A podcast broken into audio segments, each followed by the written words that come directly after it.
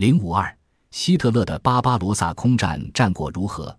一九四一年六月二十二日夜，古老的俄罗斯大地上漆黑一片，万籁俱寂。劳累了一天的人们正沉浸在和平甜蜜的梦境里。凌晨三点十五分，成千上万颗绰号为“恶魔之卵”的球形炸弹，带着刺耳的啸叫，撕破沉寂的夜幕，自天而降。随着剧烈的爆炸声，到处升腾起冲天的火光。俄罗斯被战争恶魔要撼醒了。这就是希特勒一手发动的巴巴罗萨作战计划。一九三九年八月二十三日。德国与苏联签订了互不侵犯条约，条约墨迹未干，希特勒便着手制定全面进攻苏联的计划。次年十二月十八日，希特勒发布了第二十一号训令，即代号为“巴巴罗萨”的作战计划。巴巴罗萨是十二世纪罗马帝国皇帝腓特烈·巴巴罗萨的名字，希特勒以此命名其反苏侵略计划，希冀为这次战争涂上圣战的色彩。按照巴巴罗萨计划，希特勒设计的总体战略目标是以快速战役击溃苏联，在六至八周的时间内将苏联从地图上抹掉。为此，希特勒下令出动了二十五万架飞机、八万辆坦克和一百九十个步兵师。希特勒要求以绝对空中优势出其不意地袭击苏军机场，使苏联空军在战争伊始便陷于瘫痪。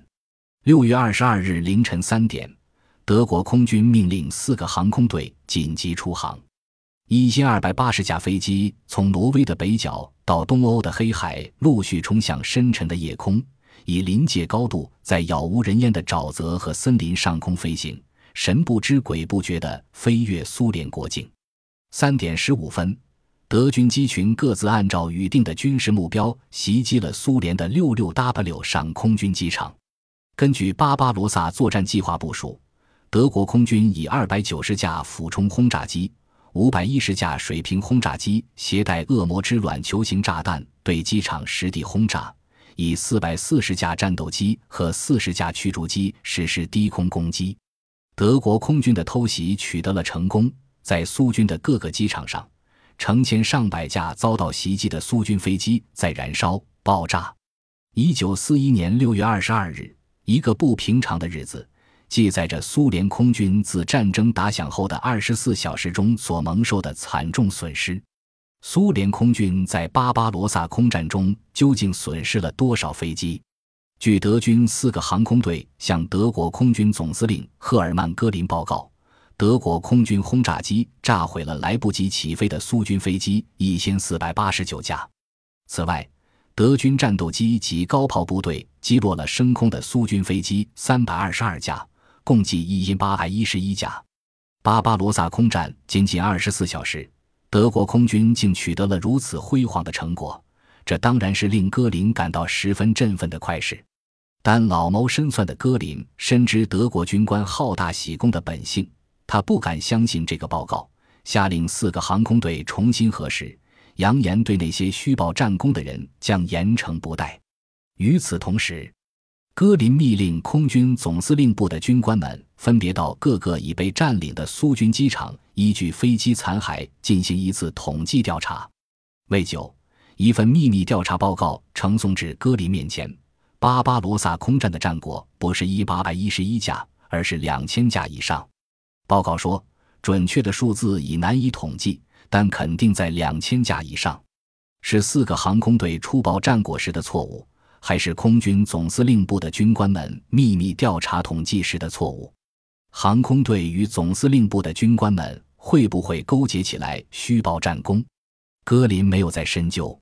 因此，对德国空军来说，巴巴罗萨空战的战果是个谜。两次战果统计相差竟达二百架飞机。无论如何。这不是一个小数字。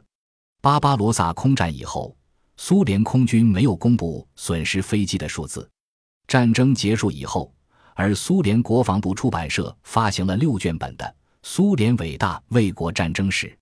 该书称，苏联空军在巴巴罗萨空战的第一天损失飞机一千二百架，其中八百架以上是在地面上被炸毁的。苏联公布的数字与德国公布的数字竟相差六百架至八百架，这差不多是一个中等国家整个空军的实力。令人奇怪的是，苏德双方对于升空后被击落四百架飞机的数字统计结果是一样的。数字的大出大入在于地面飞机的损失，而地面飞机的损失数字说什么也比空中击落飞机的数字易于统计。据说六月二十二日拂晓。